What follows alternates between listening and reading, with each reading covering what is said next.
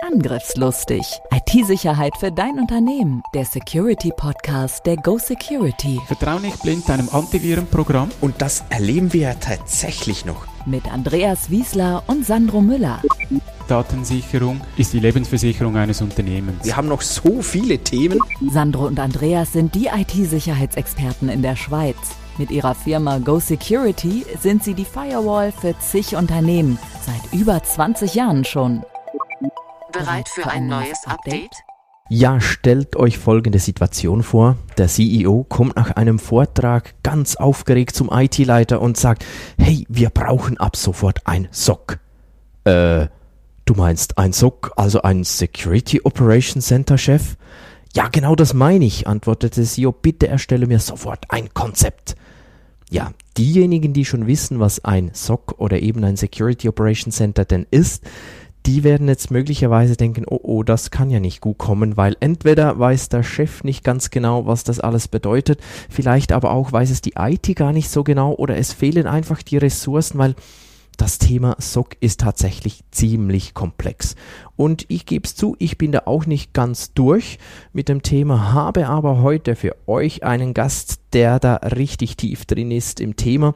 Er ist Leiter eines SOCs, eines der größeren äh, Security Operations Centers in der Schweiz, würde ich jetzt mal behaupten. Da kann er aber dann gerne noch mehr dazu sagen oder sagen, es ist das größte. das weiß er besser als ich. Und er hat eben auch dieses SOC wirklich selbst aufgebaut. Also jemand, der wirklich Fachwissen hat.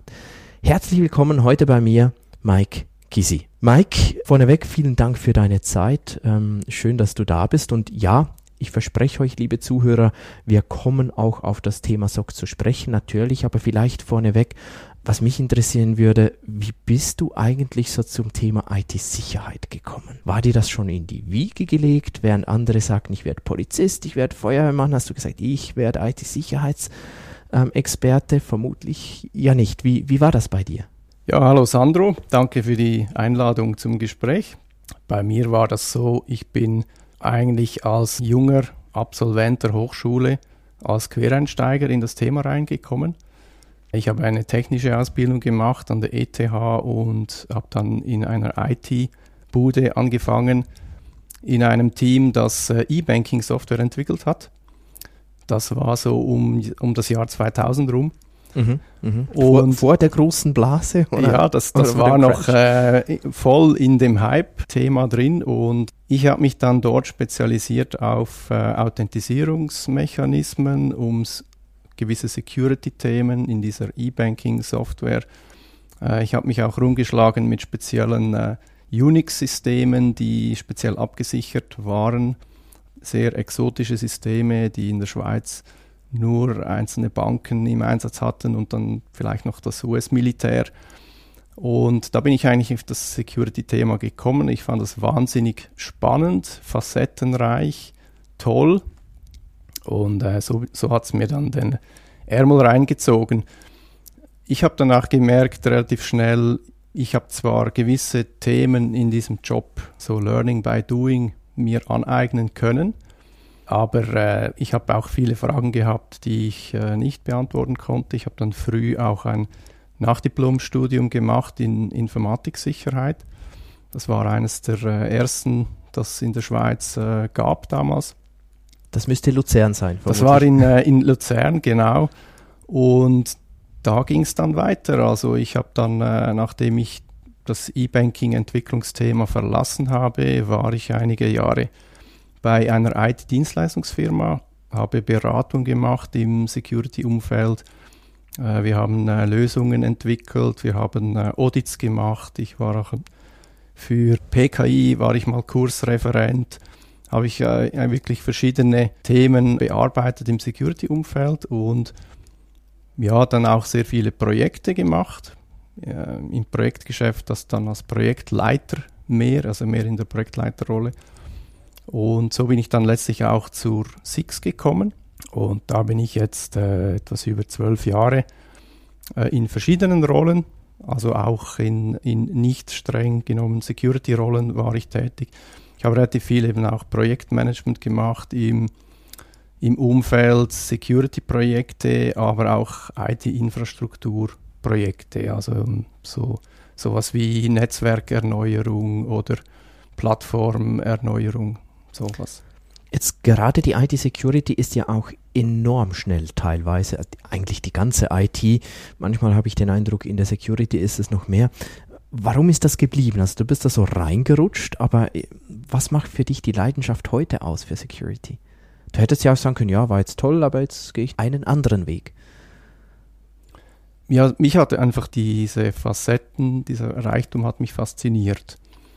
Also die Themenbreite ist enorm, oder von Kryptographie bis zu, wie mache ich ein System sicher, äh, wie, wie setze ich ein Passwort sicher oder auch äh, die verschiedenen Perspektiven, die man einnehmen kann. Wie kann ich in ein System eindringen, wie kann ich es sicher machen. Das fand ich enorm spannend. Und äh, das hat eigentlich überhaupt nichts an der Spannung verloren, überhaupt nicht. Also ich habe das Gefühl, es ist äh, noch, noch dynamischer geworden, als es eh schon war. Und von daher, ähm, das, das ist ein, ein Thema, das bleibt. Geht vielen so tatsächlich, ja. Jetzt eben, du hast es selbst auch gesagt, du arbeitest bei der Six. Wenn du das äh, jemandem erzählst, ich arbeite bei Six, da stelle ich mir vor, gibt es so zwei Reaktionen. Die eine Reaktion wird sein, ah ja, kenne ich, da habe ich letzten Urlaub mein Fahrzeug gemietet. Und die zweite Reaktion, ah ja, kenne ich, ihr macht doch diese Kartenterminals für die Migro. Ich glaube, beides ist nicht ganz korrekt, richtig? Kannst du uns vielleicht mal kurz sagen, wofür steht diese Firma? Weil es ist ja, äh, ich sage mal, als Endkonsument weiß ich das häufig nicht so genau. Die Reaktion mit dem, mit dem Autovermieter, die kommt tatsächlich äh, immer noch häufig. die SIX ist ein äh, Infrastrukturdienstleister. Also die SIX betreibt im Prinzip die Infrastruktur des Schweizer Finanzplatzes. Und was man kennt von der Migro oder vom Coop, vom, vom Kassenterminal, da kommt man effektiv mit Six in Berührung. Tatsächlich ist aber dieser Teil des Geschäfts äh, wurde abgespalten und äh, an, an, eine Firma Worldline verkauft. Aber ähm, rückwärtig ist es dann so, dass diese Zahlungsverarbeitungen, die laufen dann bei der Six durch. Aber die letzte Meile zum, zum Kunden, also der, das, der Point of Sale, das ist ein Volumengeschäft und da hat Six vor einigen Jahren entschieden, das zu verkaufen und hat das äh, in eine neue Firma reingegeben, die ein großer europäischer Player ist und da besser bestehen kann. Jetzt eben Infrastrukturservices ist relativ abstrakt. Das sind Dienstleistungen für den Finanzplatz zwischen den Banken wo, wo man sich am ehesten was vorstellen kann, ist sicher die Schweizer Börse. Das ist ein äh, mhm. wesentlicher Geschäftsbereich. Aber eben auch äh, Finanzinformationen gehört zum Geschäft der SIX. Das gehört man vielleicht, wenn man Radio hört am Morgen, wenn die Finanzdaten da angekündigt werden, den Dollarkurs und so weiter, dass das von SIX kommt. Das sind auch äh, Geschäftsbereiche. Und ihr seid ja relativ groß. Also eben, es, man, du hast selbst gesagt abstrakt, aber ihr seid doch eine, eine ziemlich große Firma. Ja, die Six hat etwa dreieinhalbtausend Mitarbeiter. Das ist ja ziemlich groß, aber noch nicht so groß. Was sicher speziell ist in der Schweiz, ist die Größe der IT. Also in der IT sind wir etwa 900 Mitarbeiter und ist eine wirklich große heterogene IT-Umgebung. Buzzwords. Buzzwords. Mike, das Wort eben SOC oder Security Operations Center, ich habe es bei der Einleitung schon erwähnt, sehr viele unterschiedliche Interpretationen oder Verständnisse, auch Missverständnisse, was das genau ist. Was verstehst du unter einem Security Operations Center? Für mich ist ein, ein SOC ein zentraler Service, der auf die Netzwerke, Systeme, Applikationen schaut und diese überwacht und auf verdächtige Vorkommnisse reagiert und diese untersucht. Also ein zentraler Service, darum nennt man es auch äh, Center normalerweise. Es geht um Operations, also es geht um eine kontinuierliche Überwachung der Vorkommnisse, die stattfindet und eben spezifisch für Security oder äh, Cybersecurity. Das ist im Wesentlichen das SOC. Man könnte auch sagen, es ist eine klassische Blue Team-Rolle oder Funktion. Gibt es ja die Unterscheidung zwischen den äh, defensiven Truppen, die, die Blue Teamers und diejenigen, die eher offensive Security thematisieren, die Red Teamers, also die zum Beispiel äh, Audits machen. Ich glaube, ihr macht auch äh, sowas. Genau. Die zu Kunden gehen und versuchen, äh, kann ich, was kann ich rausfinden von extern, kann ich eindringen. Das sind die Red Teamers. Wir im SOC sind die typischen Blue Teamers. Wir, wir versuchen, unsere Schotten dicht zu halten und zu schauen, dass äh, da nichts reinkommt und wenn was reinkommt, dass wir das sofort bemerken. Also einerseits ähm, eine riesen Datensammelzentrale, kann man das so, so sagen, wo, wo es darum geht, einen Überblick zu behalten, was ist relevant auszuwerten, was ist normal, was ist nicht normal, wo muss ich besser schauen. Und auf der anderen Seite aber auch, so habe ich jetzt das verstanden, eben zu schauen, was passiert denn noch so rundherum, was uns im Moment vielleicht nicht ganz direkt betrifft, aber noch betreffen könnte. Auch so ein bisschen die Wettervorhersage der nächsten fünf Tage. Stimmt das?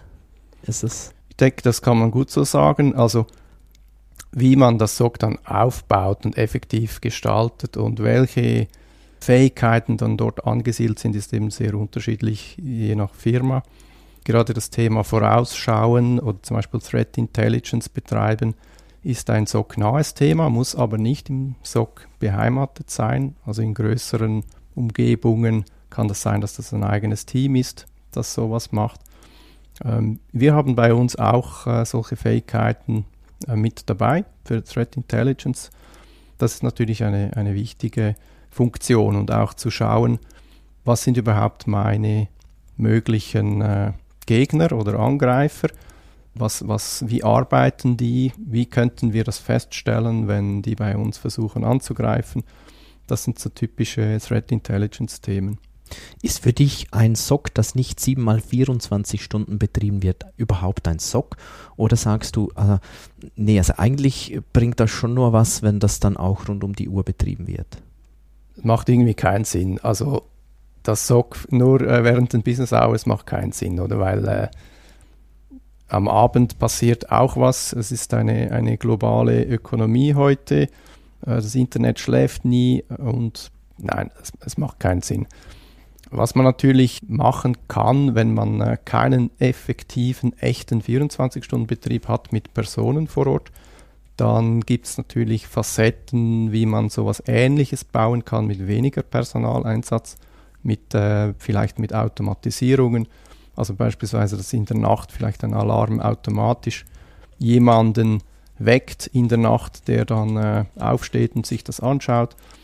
Das wäre denkbar. Oder? Aber es gibt ja auch äh, Modelle, wo man die, die Überwachung zum Beispiel auch ähm, global verteilen kann, in einem Follow-the-Sun-Modell. Aber wirklich nichts zu tun, ja, das wäre dann eigentlich schon nicht wirklich ein, ein Operation Center. Mhm, mhm. Ich höre diese ähm, oder die, diese Diskussionen häufig auch, werde damit konfrontiert. Deshalb bin ich froh, wenn ein Profi das mal bestätigt und sagt, naja, also im Normalfall eher nicht oder unter, nur unter bestimmten Umständen. Ähm, was ist denn das aus deiner Sicht so das größte Missverständnis zum Thema Security Operations Center? Also wir werden äh, sehr viel angefragt und ähm, auch mit Anforderungen konfrontiert ist in der äh, Firma. Könnt ihr da helfen? Könnt ihr dort helfen? Ihr seid doch immer erreichbar. Und das ist natürlich häufig auch bequem, dass man mit uns sowas implementiert. Und wir haben auch schon einen Service-Gedanken, wo wir denken, ja, wir gehören ja, also wir machen das ja nicht zum Selbstzweck, sondern für, für für unsere Firma und wenn das der Firma hilft, können wir schon auch was anderes tun. Häufig ist aber das Missverständnis, dass ähm, wir alles lösen können. Und das ist überhaupt nicht der Fall. In der Regel geht es nur darum, dass wir schnell detektieren, wenn was äh, ist, eine gute Erstbearbeitung machen und dann die Spezialisten zu dem jeweiligen Thema dazu holen. Das heißt, wenn jemand ein, verantwortlich ist für eine Applikation, einen Service, und äh, dann kommt er zu uns und sagt, ja, könnt ihr das überwachen und reagieren, wenn da was passiert? Können wir gerne tun, können wir implementieren. Meistens ist es aber so, dass die effektive Reaktion oder die vertiefte Analyse dann genau wieder von, dieser, von diesem Team oder von dieser Person gemacht werden muss, dass das eigentlich ursprünglich bei uns platzieren wollte. Also da ist häufig die Erwartung ein bisschen zu hoch, was das SOC effektiv dann leisten kann. Das SOC ähm, hat aber natürlich die Möglichkeit, den Überblick zu behalten. Das ist wichtig natürlich, dass, äh, dass, dass wir da eine Triage machen können, schauen können, was ist gerade am Laufen, was sind die wichtigeren Themen, die weniger wichtigeren. Ähm, und wir können viele Fälle auch bis zum Ende fertig bearbeiten. Sagen jetzt definierte Fälle, bei einem zum Beispiel, äh, man entdeckt eine Malware, da können wir ziemlich viel machen oder ja, genau definierte, abgesteckte Fälle. Wenn das nicht so ist, dann müssen wir eben meistens zurückgeben oder eine Fachgruppe aufbieten, den Netzwerkspezialisten holen oder den Systemspezialisten von dem Server holen und dann gemeinsam eigentlich dann das weiter bearbeiten. Jetzt in der Schweiz gibt es ja viele kleine Firmen, ein paar wenige große. Ähm, auch in, in Deutschland, meine ich, gibt es viele äh, mittelgroße und kleinere Unternehmen. Und es gibt ja eben, das ist du sagst einerseits, ja, ich brauche einen 24 mal 7 Betrieb, ist, ist schon fast ähm, zwingend oder Voraussetzung, Idee eines SOC. Nur schon das ist ein großer Aufwand. Ähm, natürlich die ganze Technik dahinter ist ein großen Aufwand. Und dann kommt ja noch ähm, eben die Fachexperten dazu, die es eben auch noch braucht für den Gesamtservice. Ja, wer braucht dann überhaupt ein solches SOC und wer eher nicht? Wie würdest du das einschätzen oder, oder an was kann man das ungefähr festmachen? Schreib dir das auf die Festplatte. Das ist eine sehr gute Frage und ich habe mir die auch schon ein äh, paar Mal durch den Kopf gehen lassen und äh, ich, ich kann es nicht so schwarz-weiß definieren. Ich glaube, dass die Fähigkeiten, die ein SOC bringt, die braucht es eigentlich überall irgendwo. Also es geht ja um Detektion und Reaktionsfähigkeiten. Also dass man nicht nur investiert in präventive Maßnahmen wie Firewalls und Firewall-Regeln oder äh, ja, solche Dinge, sondern dass man sich wirklich darauf einstellt, es passiert auch was. Und was machen wir dann, wenn, wenn etwas passiert? Wie können wir es feststellen? Wie, wie gehen wir das dann an? Jetzt so ein SOC, äh, wie wir das betreiben, das ist natürlich schon eine relativ große, teure Geschichte. Wir haben, ich sage jetzt mal, im Umfeld SOC rein personell sind es etwa 50 Leute, die irgendwo zu diesem SOC gehören und etwas dafür äh, leisten. Äh, bei mir jetzt in der direkten Verantwortung sind wir 20 Leute. Und 20 Leute für das Thema, das ist doch schon enorm, oder? Äh, die, der Aufwand, äh, den man da betreibt, an äh, personellem Aufwand, an Organisation rundherum, plus die ganzen äh, Technologien und äh, Plattformen, die wir einsetzen. Das ist riesengroß, oder was, was man da für ein Investment macht. Ich denke, ja, vor allem gewisse Finanzunternehmen, die sind angehalten, ein SOC zu haben, ist aber gerade für kleinere und mittlere Finanzunternehmen schwierig, weil, weil sie eben diese kritische Größe in der IT nicht haben bei den Großbanken ist das kein Thema. Die haben riesengroße Organisationen, die können das alles für sich sehr gut bewerkstelligen. Ja, und wer eben kleiner ist, diesen Initialaufwand, diese Fixkosten auch nicht tragen kann, da gibt es schon die Möglichkeit, diese Services auch einzukaufen. Es gibt einige Anbieter, äh, Player in der Schweiz, Schweizer Firmen, äh, die das machen oder auch große Beratungsfirmen, bekannte Namen, äh, die, die auch solche Services bringen. Auch dort aber vermutlich nicht für die Firma mit 20 Mitarbeitenden. Ja, das, ich denke, man kann es nicht an der Größe so mit den Anzahl Mitarbeitern machen. Oder wenn diese 20 Leute, wenn das eine Kryptobörse ist, dann brauchen die ein SOC, definitiv.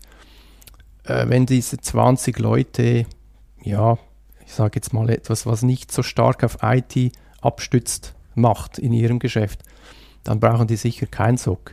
Oder dann sind sie sicher, äh, wenn sie ins Thema Security rangehen, und ich, ich glaube, ihr habt ja auch äh, Hörer für diesen Podcast, die sind nicht so voll in der Security drin und, und äh, stellen sich auch Fragen wie, was muss ich machen, um überhaupt mal einen ersten Grundschutz zu haben. Da ist das SOC definitiv nicht das Erste. und, und auch nicht sinnvoll mit dem anzufangen. Oder weil das SOC, damit es richtig gut funktioniert, braucht als Voraussetzung, dass andere Themen schon gut funktionieren. Mhm. Mhm. Also ich brauche schon Schienen, um, um, überhaupt über einen Zug nachzudenken, quasi. Ja, genau. Ähm, jetzt, wenn ihr ins Internet geht und mal googelt nach Six und SOC, dann werdet ihr möglicherweise auch über Artikel stolpern, wie mir das passiert ist. Das war so Ende 2020, konnte man in den Medien lesen, ähm, dass ihr euer SOC aufgebt. Ja. Äh, äh, was war da los? Ja, es, ich, es gibt es ja noch, weiß ich jetzt, aber was war da los? Es gab da ein paar äh, reißerische Headlines. Ich habe auch Anrufe gekriegt von äh, Kollegen, äh, ob ich einen neuen Job suche. Ähm, das kann ich mir vorstellen. Das war aber äh, tatsächlich, die Message ist falsch rübergekommen. Six hat relativ viel ja investiert in dieses Security Operations Center und es war das Ziel, dass man diese Fähigkeit auch zur Verfügung stellt für kleinere und mittlere Finanzinstitute.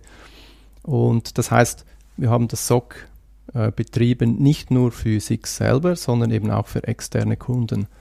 Was wir bis heute noch tun, es gab aber einen strategischen Entscheid im Herbst 2019, dass SIX von diesem Markt wieder rausgeht und sich voll eigentlich auf die Sicherung der eigenen Services konzentriert dieser strategische Entscheid ist jetzt nicht äh, zustande gekommen, weil das im Markt nicht funktioniert hat. Also das war grundsätzlich äh, im Plan der, mhm. der Aufbau, sondern es waren wirklich ähm, Überlegungen ausgerichtet auf die Ziele der SIX, wo man hin wollte und auch im Hinblick auf gewisse Akquisitionen.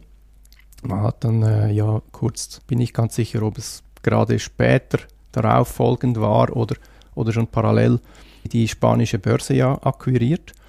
Und es war ein Entscheid, dass man gesagt hat in der Geschäftsleitung, wir wollen unsere Ressourcen darum intern fokussiert einsetzen mhm. und von den externen ähm, Services uns zurückziehen. Okay, also falls ihr das le lest, nee, es wurde nicht das SOC aufgelöst, sondern nur äh, bestimmte Services wieder zurückgezogen, um eben die Ressourcen intern zu nutzen. Das ist für mich gerade wieder ein gutes Stichwort, die Ressourcen intern zu nutzen und nicht noch, ich meine, es gibt einen riesen Fachkräftemangel oder zumindest ist das äh, mein Empfinden und ähm, gerade solche SOC-Services ist auch nicht vermutlich ganz einfach, da Fachkräfte zu finden. Wie findest du Fachkräfte oder, oder was ist da deine Einschätzung dazu? Also ich habe jetzt da vieles erlebt die letzten Jahre. Ich bin äh, 2018 eigentlich in diese Rolle reingekommen, hatte die Gelegenheit, diese Rolle zu übernehmen. Und in, in dieser Zeit bis heute haben wir äh, sehr viel Aufbauarbeit geleistet. Wir haben äh, von einem kleinen Team, das eigentlich vergrößert, praktisch verdoppelt, äh, und sehr viele Leute rekrutiert am Markt. Und ja, ich habe meine Erfahrung äh, war, es, es war wirklich auch schwierig, gewisse Profile zu finden. Wir hätten jederzeit Dutzende von, von äh, wissbegierigen, motivierten Juniors einstellen können, aber gewisse Senior-Profile, das war sehr schwierig. Äh, hat auch etwas Zeit gebraucht, bis wir das Team dann zusammen hatten. Und ja, also ich bin eigentlich sehr happy, wie wir heute aufgestellt sind, mit, mit ähm, sehr guten Skills, auch einen guten Mix von neuen äh, Leuten und erfahrenen Leuten, auch äh, einen guten Mix äh, von, von äh, speziellen Fachskills. Also wir hatten beispielsweise einen äh, habe ich einstellen können, der, der kam aus dem Pentesting-Umfeld, der hatte keine Ahnung von SOCs, aber zusammengetan mit einem SOC-Analysten, der aus einem SOC von London kam diese wirklich diese typische Sock-Sicht mitbrachte. Ja, ich konnte jemanden einstellen, der äh, als Cybercrime ähm, Investigator tätig war, mehr im äh, Forensikbereich und ja, konnten wir da wirklich ein, ein super Team eigentlich aufbauen und zusammenstellen. Und gerade auch ein bisschen langfristig gesehen haben wir früh entschieden, wir wollen auch unseren eigenen Nachwuchs nachziehen. Mhm. Und wir, äh, wir haben auch Lernende bei uns im SOC. Und äh, das also die ist eine auch Berufslehre eine sogar machen. Also wirklich ähm, nicht als, als Studenten oder so, sondern wirklich Berufslehre. Die machen die IT-Informatik-Berufslehre. Ja, ja, sehr schön. Ähm, die, wir haben dann immer eine Gruppe bei SIX in den verschiedenen Fachbereichen und ähm, ich habe jeweils einen im dritten und im vierten Lehrjahr. Das heißt, die ersten zwei Jahre hat er Grundausbildungen in anderen Umfeldern, äh, kann er in andere Bereiche reinschauen, ins Data Center, äh, ins Helpdesk, ins Change Management, vielleicht ins Netzwerkteam und dann kommen sie zu uns und wir bauen darauf auf und die Idee ist, dass sie dann bei uns abschließen und ähm, ja, und, und wir ermöglichen ihnen eigentlich zu bleiben oder sich da weiterzuentwickeln im Cybersecurity-Bereich. Finde ich schön, finde ich schön. Danke, dass ihr das macht. Im Moment ist die Cyberkriminalität ja sehr sichtbar in den Medien auch, auch wenn man sich bis jetzt nicht so damit beschäftigt hat. Ist, was ist deine Einschätzung? Hat die Cyberkriminalität auch so stark zugenommen wie die Sichtbarkeit in den Medien oder hat primär die Sichtbarkeit in den Medien zugenommen? Es gibt eine Zunahme, denke ich, das kann man auch äh, wirklich nachweisen statistisch. Die Anzahl Fälle hat zugenommen. Sehr deutlich hat man es gesehen bei den äh, Ransomware-Vorfällen die letzten zwei Jahre. Äh, jetzt in unserem Umfeld können wir auch bestätigen, dass es äh, Denial-of-Service-Attacken äh, vermehrt gibt und, und stattfinden, äh, wo wir auch selber betroffen äh, waren davon. Ähm, es gab zum Beispiel in den, in den Medien war bereits zu lesen von der äh, neuseeländischen äh, Börse. Die, äh, die hat es übel getroffen, die mussten äh, den Börsenbetrieb einstellen über eine gewisse Zeit. Bei das uns war, das war, glaube ich, nicht. Ransomware. War das Denial of Service? Ich weiß es nicht mehr. Äh, ich glaube, es war beides. Sogar. Äh, okay. respektive, die haben dann effektiv so große Störungen gehabt, dass sie nicht so schnell, dass sich wieder daraus erholen konnten. Ja, ich glaube, das war ähm, mindestens am Anfang war es Denial of Service. Vielleicht, und dann haben sie wahrscheinlich noch mehr äh, Probleme entdeckt. Ja, und solche Dinge haben zugenommen, auch bei uns. Ähm, wir haben glücklicherweise diese Attacken äh, abwehren können. Äh, da gibt es auch Möglichkeiten, sowas zu tun. Aber das hat schon zugenommen die letzten ein, zwei Jahre. Wagst du eine Prognose? Was wird uns so im nächsten Jahr am meisten beschäftigen in Bezug auf Cyberkriminalität? Was denkst du? Update. Ich glaube, es ist die Ransomware. Das Thema Ransomware, Extortion, das, das ist noch nicht über den Peak. Das äh, geht leider weiter so. Und ja, das ist auch ein Thema. Also, wenn, wenn mir irgendwas Sorgen, Bauchweh macht, dann, dann ist es das. Mhm. Mhm. Oh je, ja, da haben wir ja auch schon eine Folge dazu gemacht, wenn euch das äh, noch etwas mehr interessiert. Noch eine ganz andere Frage. Auch heiß diskutiert Cloud, Cloud Services ähm, immer mehr, immer noch mehr und gerade auch, soweit ich das zumindest weiß, im Bankenumfeld war man lange kritisch, vielleicht heute nicht mehr so kritisch wie jetzt gegenüber Cloud Services. Wenn ich mal ganz äh, äh plump frage, Cloud Go oder No Go? Also, wenn Go, dann bitte mit dem SOC, würde ich sagen. äh, natürlich kann man Cloud-Services nutzen. Auch, äh, sagen jetzt im Finanzbereich, man sehr zurückhaltend ist.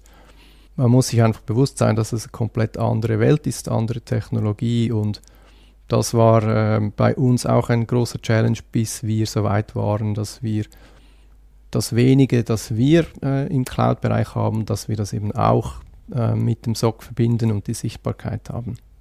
Okay, also ich verstehe das so, ja, Cloud, ja, aber bitte sicher und bitte zuerst verstehen, dass es etwas Neues, äh, neu im Sinn von anders ist, als wenn ich es selber betreibe. So. Okay. Ja, die Zeit rennt und rennt. Wir kommen langsam zum Schluss und ich möchte das gerne so ähm, begehen, dass ich dir ein paar äh, Sätze gebe oder Sätze beginne und äh, dich einfach bitte, diese zu beenden, möglichst kurz. Und ähm, ja, da bin ich gespannt. Wenn ich heute vor der Berufswahl stehen würde, dann würde ich wahrscheinlich Informatik studieren, weil ich bin nach dem Studium mit viel Informatikwissen ein bisschen schräg dann in die Informatik rein. Heute würde ich direkt Informatik machen. Die Dynamik und stetige Professionalisierung der Cybercrime-Szene macht mir ein bisschen Sorgen, macht mir ein bisschen Sorgen, aber ich denke, wenn man, wenn man de, das Ganze verfolgt, wenn man die Möglichkeit hat, die Ressourcen hat, es zu verfolgen, kann man sich auch dagegen rüsten. Im internationalen Vergleich sind wir in der Schweiz in Bezug auf Cybersecurity relativ glimpflich davongekommen bisher. Ich glaube, in vielen Bereichen ganz gut aufgestellt, aber man sollte das nicht für, äh, für garantiert nehmen, weil wir müssen aktuell bleiben. Ich arbeite am liebsten mit Apple, Windows oder Linux. Ja, ich wechsle gerne ein bisschen ab. Also zu Hause spiele ich auf, auf äh, Linux-Systemen rum. Im Büro haben wir Windows und zu Hause habe ich aber auch noch ein auch noch Apple, also. okay, die Frage war irgendwie doof.